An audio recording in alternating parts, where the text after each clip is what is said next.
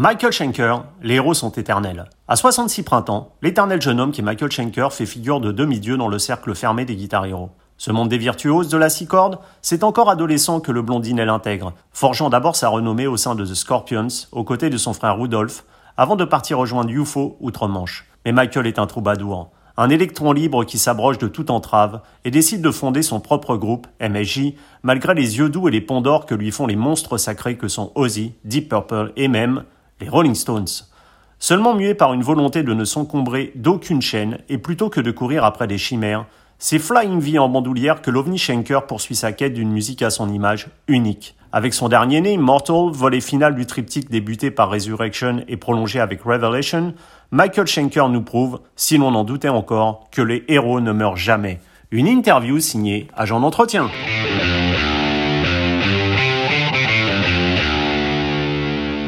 Michael Schenker, hello. Hi. So happily for all of us, Michael Schenker is immortal. That's what nuclear blast thinks. they came up with it. They came up with the title. I mean, they are fans, you know. Markus Staiger said to me, Michael, if you wouldn't have been the Marcus, Markus Staiger is the boss of nuclear Yeah. blast in Germany. Uh, if he wouldn't have been, I wouldn't have. He wouldn't have been. And I said, "Wow, I didn't know I had such a impact. Uh, I, you know, because I never look back. I never follow anything. I never check anything. I never check any credits or anything. But it was funny because a Australian journalist told me the same thing. He said, like Michael, without you, there wouldn't have been any track or any of the other metals.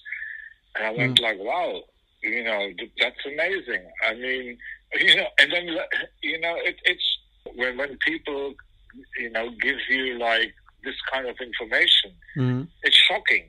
It's shocking because I never expected anything, and that's that's the main thing. I was always the kid in the sandbox, having fun playing, putting three notes together, creating goose pimples. that was all I wanted. I didn't want any fame. I didn't want any, you know, Mhm. Like like extra money. I, I, I never wanted to be part of a trend.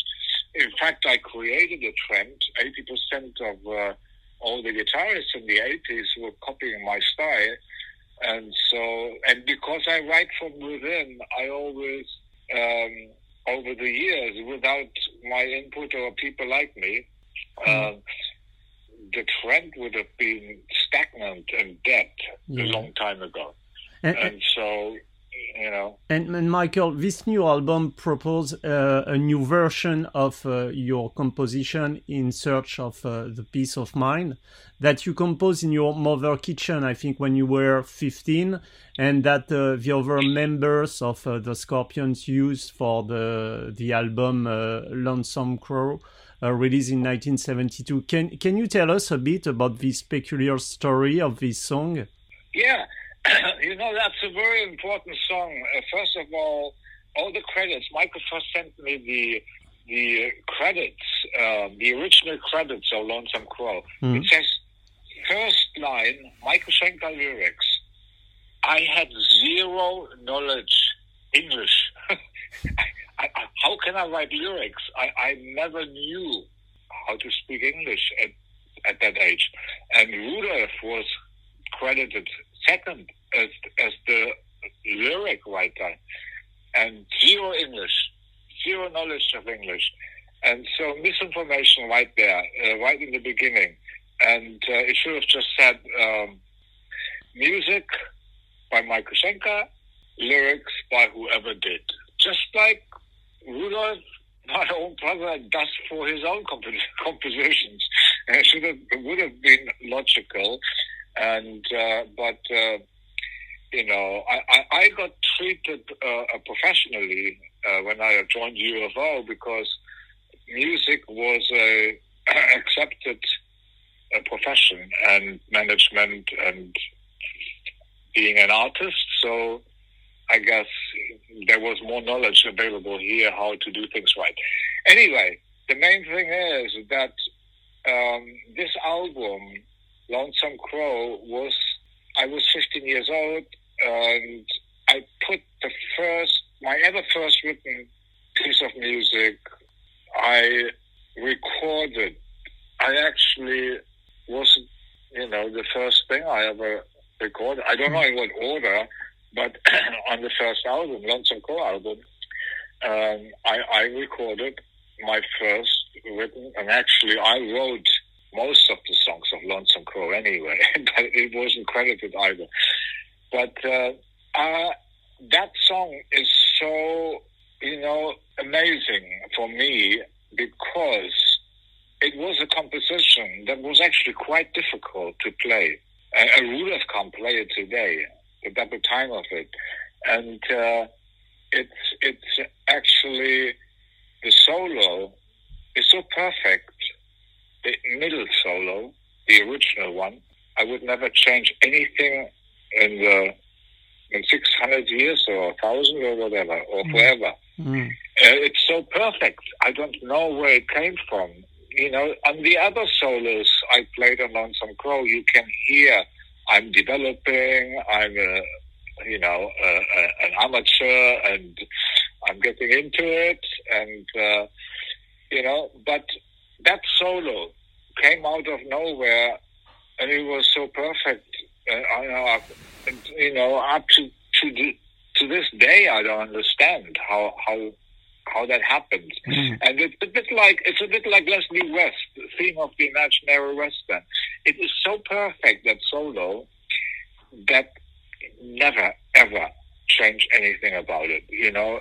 And and Stairway to Heaven, it, it happens, you know. It happens mm. to some solos uh, uh, that people do that are so perfect emotionally, melody, melodic wise, um, technically, um, technically not being fast or anything, but but not having any faults like mm. in vibrato, you know, not mm. a nervous vibrato or something like that.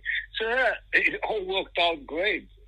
Mm. And uh, so I wanted to have this al- this song on this album uh, because it was, you know, a very important part of the beginning of my life. Mm. And as you were saying, Michael, uh, when you wrote uh, the, many many of these songs of uh, the first Lonesome Crow album, you are not credited on this album. And can we say that in a way you paved the path for the Scorpions, for example, going to America many years before them and helping them to build their own foundation, but without being credited on this album? Yeah, it is, and and I, I, I, you know I did pave the path for both UFO and Scorpion. Yeah. And and uh, but you know, like I, I, because I'm the kid in the sandbox, just having fun playing. I, I, I never check anything, and so people can do wrong things, and and you find out fifty years later. mm. Yeah, but but but in, even instead of uh, thanking you for the opening way to America, they just forgot to to, to tell the people and that you were the famous six members of Scorpion. And is that why you appear crucified with your flying V on the Revelation cover? No, no, no. It, it's well, actually, the, the, the whole thing is like this. You know, um, when I had enough with UFO and I left uh, Strangers in the Night in the middle of a mix. Mm-hmm. Uh, Rudolf found out about it. He knew, you know, I, I already had written a, a hit in 76 at, at age 21. Um, that, that that became a hit. That was uh, scary for me. I actually went away, came back to keep away, you know, got back into. But Rudolf found out that I left UFO. Uh, as just as they were starting Love Drive album, um, Matthias was not able to to uh, to do things to to Rudolf's expectation. So it's it's all about Rudolf. I mean, he's he's the scorpion, not not the scorpion son. It's mm. actually nothing really to do with them. It's just Rudolf. He, he's the guy who mani- manipulates everything. And, and so I, I wrote a hit very early in my life, in a, a worldwide hit, you know, uh, and especially for the States. So it was Lights Out at, at age 21 in 76. So well before Rudolf ever went to America, Mm. and they were hoping because I wrote another one, let, uh, uh, Only You Can Rock Me, and then we had Strangers in the Night, Rock Bottom, Doctor Doctors. I mean, entered. I was number five guitarist in America, so I was the ticket to open the door for the Scorpions for America, and they were obsessed with and actually asked me to help them, but then at the same time continued to try to lock me in Mm. and that was not good. That was not fair, uh, and and to the point that they fired Matthias and persuaded me to stay with the Scorpions, and I am six years, seven years younger than them, and you know Mm. it's quite a big gap. They are businessmen. They they know what they're doing. You know, while I was 15, just a kid in a sandbox, they were already 21. You know, so I always got it taken advantage of, but I never cared because it wasn't important to me. So, uh, you know, it never hurt me, so it was okay. Mm. Um, but you know, after 50 years, finding out lies um, that they created for their own selfish reason to get credit for lonesome for, for love drive. Love drive would have never ever happened if I did not have helped. It it was impossible. The doors would have never been open to America. Mm. They would have had to go a different route, uh, whatever. There would have been, nobody knows. But we know the route it went. And so it was, uh, you know, I, I, I tried to help Rudolf and Klaus. Uh, you know, when I left the Scorpions, uh, Lonesome Crow, to find Uli, so I didn't let them down. And I and I helped the Scorpions with the Love Drive album so that they could break through and, and make it big in America. And they never were grateful and thankful for that. Mm. Instead, they got very angry with me because they expected me to be with them and forget about my own vision. My own vision is important, just as important as their vision. You know, why should I, you know, chase something that I'm not interested in? I'm Mm. not interested in fame, success, um, you know, getting all the women and, and throwing television out of the window. I'm not interested in that. I'm interested in art. And I also, after UFO, Strangers in the Night, and Scorpion's Love Drive, I had finished my first chapter of development. I was done. I wanted a singer. I wanted something small, a singer without an ego, and just have fun playing music. Peter Mensch wanted big business, and he, you know, but at least I got to the next step, um, having my own band, doing things in my own timing, um, you know, the way I wanted, when I wanted, etc., etc. So I didn't Mm. have to fear that I had to come up with another lights out and another lights out, and another lights out, and become part of a stupid, crazy machine. And so, uh, you know, uh, and and they are all angry with me, uh, including promoters and and and, uh, and whatever, you know, because they all wanted to make money, you know, with my talents. And uh, but uh, unfortunately, I was a trend maker, or fortunately, and not a a consumer or or somebody who was in the in the music, Music business, in the yeah. art of music world uh, for money Mm. and for you know being being quick and, and get a piece of the pie. So Scorpion should have been both Scorpions and UFO should have been very grateful that I helped them to get to the point. And then they should have helped themselves, and, and Scorpions did very well. Congratulations. But UFO didn't. You know, they Mm. screwed up. And They screwed up. They, they, when I left, that they went down Yeah. the hill, you know, very fast. And Michael, your amazing career seems to have been guided, as you were saying, by freedom. Has freedom been indeed what you've been focusing on from Scorpions to UFO to MSG? Yeah, yeah. It's my life. It's in search of the peace of mind. You mm. know, it has been my life. It's the theme, and that's ironic that that very first song became that title because it's the theme of my life. You mm. know, contentment within, and so when I decided to put this this song on the on the 50th anniversary, I wanted to make it an epic, and I ended up playing a solo on the end. And it sounds like a conversation within yourself between, you know, temptation. Shall I do it? Shall I not? You know, or between devil and and God. And it was just like you know people have conversations within themselves, yeah. you know, wondering what they should, what choice they should make, etc. And so I I put that solo there with Simon Phillips on drums, fantastic, and it worked out really, really, really superb. And and I, uh, if you have to give an advice for a young musician, would it be like like you did for yourself, not to copy any trend? No, I I, everybody needs to know who they are. And some people love to copy. Nothing wrong with copying, mm. you know, but you don't copy and then say it's yours. Yeah, yeah. It's wrong, you know. But nothing wrong with copying because, uh, you know, I copied when I was young, and so that helped me to to get going.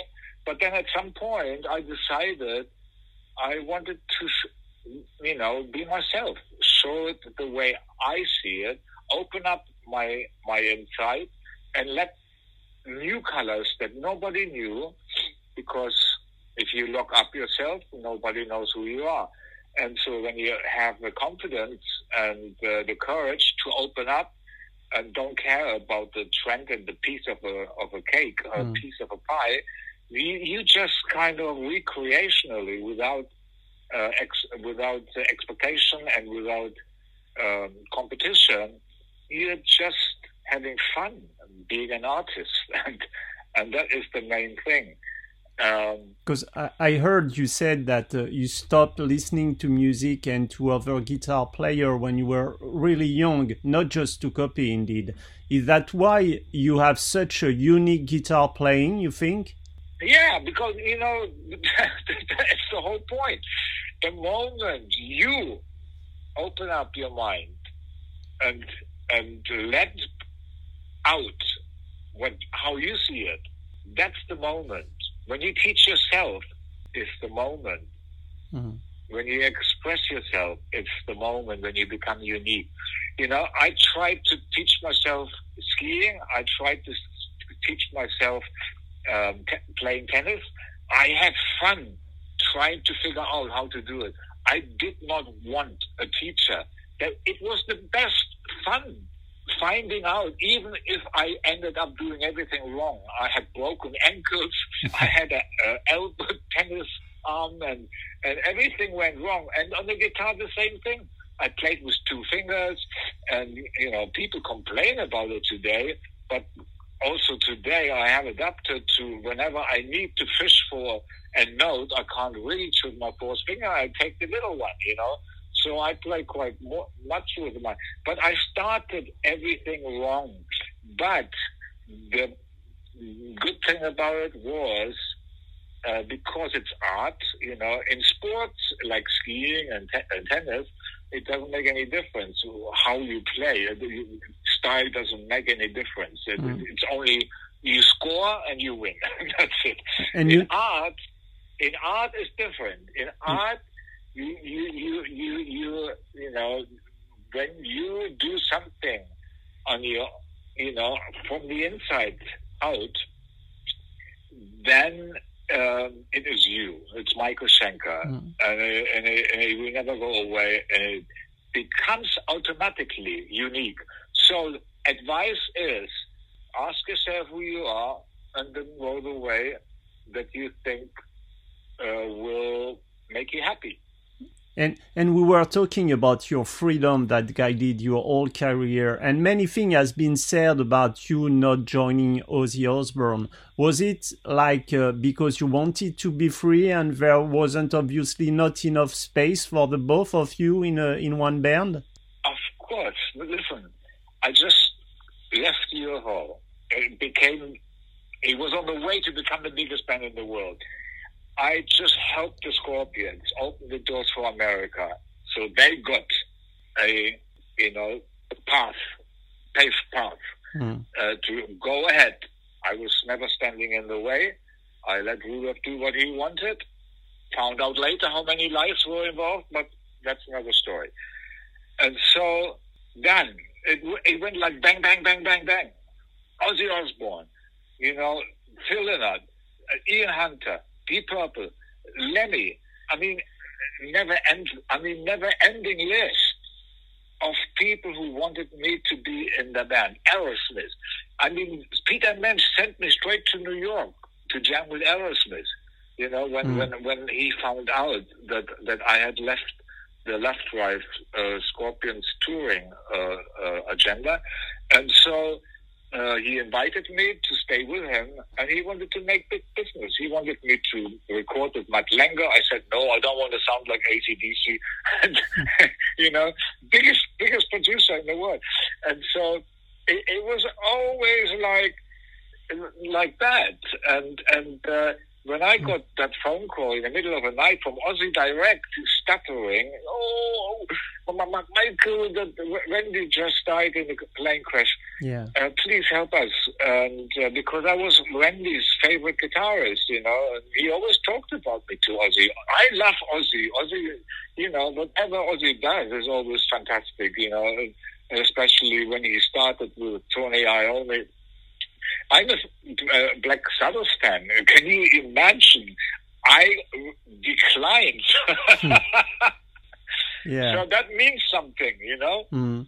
And and and Michael, can you tell us? I heard. Can you tell us a bit this amazing story when you receive a phone call for an audition for the Rolling Stone just after Brian Jones died? Yeah. I mean, you know, I went over uh, uh, to join UFO in the summer 72. And just before then, I was looking at the Bravo magazine and I found out that uh, um, Brian Jones had died in the swimming pool and they were looking for life in each other's hair and stuff like that. So it, it looked like a pretty chaotic band. So, no, you know, I, I, I was happy being in England. I got Uli for the Scorpions, so I was in peace. Um, I, I, I was happy uh, uh, not being able to speak English and, and let the music do the talking. Uh, It became very creative. It was very important. And, uh, but, you know, only like a few months I was living in, in, in that in that uh, apartment, and my landlady, I had, didn't even have a telephone. She knocked on my door and said a phone call, and I went down, and uh, a person said, uh, "Would you be interested in audition for the Rolling Stones?" And I said, "Rolling Stones? You must be joking." Um, I got so shocked. I went like, let, let, let me call you back, and I hung up without even knowing the telephone number or anything. I immediately called Rudolf and I said, Rudolf, I, I, I'm in shock. I just can't believe it. I just got an offer to, to audition for the Rolling Stones. I, I, I don't know what to do. I feel very nervous about. I was a very fragile, sensitive, and very, you know, um, you know, stage fright person at the time and uh, shy, you know. And Rudolf said, like, well, Michael, you, it's your life. You need to know what you need to do. So I, I, you know, I, I just decided to forget about, you know, the Rolling Stones. It, I think if I would have joined them, I probably would, would have been dead by today. I don't know. But, but uh, it was uh, enough for me that I had enjoyed, that I joined UFO. I was feeling comfortable with them, and I was developing as a guitarist with them. And I was developing in my songwriting. We wrote great songs together, and uh, it, it was it was a, it was a fantastic development all the way to '78. And I know that Ron Wood, who got the job, is a great fan of yours. that is that is the, the other funny part. Yeah, yeah. And how did it feel uh, to be a, a, prodigal young guitar player at 15 and uh, being in Scorpion with all the, the famous guitar player wondering who was this amazing kid? Did you realize at that time what was happening? No idea. no idea whatsoever. And you know, there was something building up in Japan that was bigger than life. You know, Peter mentioned you about that that's why he put us, you know, we made two records at the same year, you know, one live record and one in the second MSG album was Cozy Powell. But uh, there was something building up in Japan that was bigger than life. That was so big that uh, Peter mentioned you about because he's a businessman in Cliff Burnstein. But, you know, they do Metallica and all of those people. They're millionaires, millionaires, multi, multi millionaires. And, uh, but they they know how to do business, of course, and and that's what they aim for. But I never knew. Uh, it was Peter who sent me to Japan, uh, knowing how much, how long they have been waiting for my appearance, because you know it was eight years of development, and Japan was living every step with me, but mm. never got to see me until Peter then showed up and sent me over there. Mm. So I never knew. I never knew anything because you, you, if you're an artist and you focus on joy of putting three notes together to create goose pimples, you already get your reward and you're happy. And so I, I was always happy with necessity, you know, roof over my head, food to eat, uh, you know, and and close to wear, mm. and, and have my guitar. But that, that, that was enough until a limo driver told me, Michael, do you know that you actually get ripped off left, left and right? I said, oh, I don't know. I'm happy. I don't know about it. And and you know when when we think about about Michael Schenker, the first image that comes to mind is the black and white flying V and no a Dean V. Uh, how can this love story with such a special guitar model that Rudolf uses too, I think? Well, it was a Gibson before, yeah, and uh, I was I was playing Gibson all, all, the time with UFO, and did a lot of promotion for Gibson without getting anything for it, of course, and uh, same with Marshall. But um, you know that I was at some point with UFO in uh, around the obsession time um, or Strangers in the Night tour, I, I, had a black and I had a white flying V, yeah. a Hamer.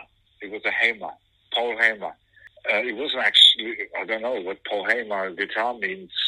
It, it's not a Gibson, I don't think, right? No. So I, I was already playing something else then, not even knowing it. But I use my ears. I don't care what the name says. You know, if it sounds good, I use it. And uh, but I had a black and a white, a black guitar and a white guitar. And every time I go on stage, I, I had to figure, oh, they, they both sounded great, you know. And uh, but it was depending on my on my stage clothes, maybe if I used the black uh, guitar or the white guitar that's this night. And at some point, I had this crazy idea to put a stage clothes together, black and white. You know, like uh, you know, on the left, the left boot uh, white, the right boot uh, black, and then opposite as you go up, and uh, and so that was kind of the beginning and each one of those guitars fitted with my outfit because the black one fitted with it, the white one because you know it was reversed going up all the way to the top of my uh, jacket. And uh, at some point, I had the I, I I kind of I don't know. I think I changed my. That was actually before I got to that because I, I actually used that with the Scorpions more than with the UFO. I think it was just the end of the UFO when I came up with the idea of a black and white outfit. But I had a black outfit with long boots, and uh, I was always wondering which guitar I should be playing. And uh, between the black guitar and the white guitar. And so at some point, I went, ah, let's make a black and white guitar so I don't have to worry about it anymore. And I made a black and white guitar, and then I made a black and white uh, stage clothes outfit, and, and so how that's how the whole black and white thing started, uh, um, um, uh, you know, developing, and then you know it's just like. Uh, it's almost like a premonition, you know. It's something that needed to be because it's uh, it's a it's a it's a kind of a symbol of yin and yang, um, which I had no clue about. But as I analyze going back, I can see that black and white was a very um, a very important part of my life because it actually has a meaning, you know, yin mm. and yang. And uh, that's what my life was all about, yin and yang, you know. Yeah. The extreme of the extreme opposite. Then, Michael, we were talking about uh, of the record. We were talking about this strange situation that we are dealing uh, now with this pandemic crisis. Uh, I knew that you were supposed to be on the Hellfest uh, festival next year, but we still don't know if a big rock festival will take place in the summer 2021. How do you feel about the uncertain future that is coming? Well, you know, it, it's like I, I, I had a, I had to cancel a show in Japan. It, it would have been the biggest show ever for Japan. With Simon Phillips and Bodo Schopf, two drummers, and uh, five-hour show, A and B set. Uh, each night, five thousand people. A total of of uh, Budokan. We could have played the Budokan, ten thousand seater yeah. again. I mean, that's how high we are back uh, in, in in Japan and uh, and two nights in Osaka, two thousand each night, um, five hours set. You know, five hours altogether with the A and B set. I, I, I prepared myself a whole year for that, and then we had to cancel. I, I, I was so shocked, you know. But like Rudolf always says, no energy gets lost in the universe. So whatever you do, you know, will always will be good for some times in the future. And so that's how I look at it. And uh, you know, then we had to postpone the the UK European tour, and then we had to postpone it again. Now we had to postpone it again. Then we had to po- postpone the Hellfest had to po- postpone pop pop uh, Graspop had to postpone.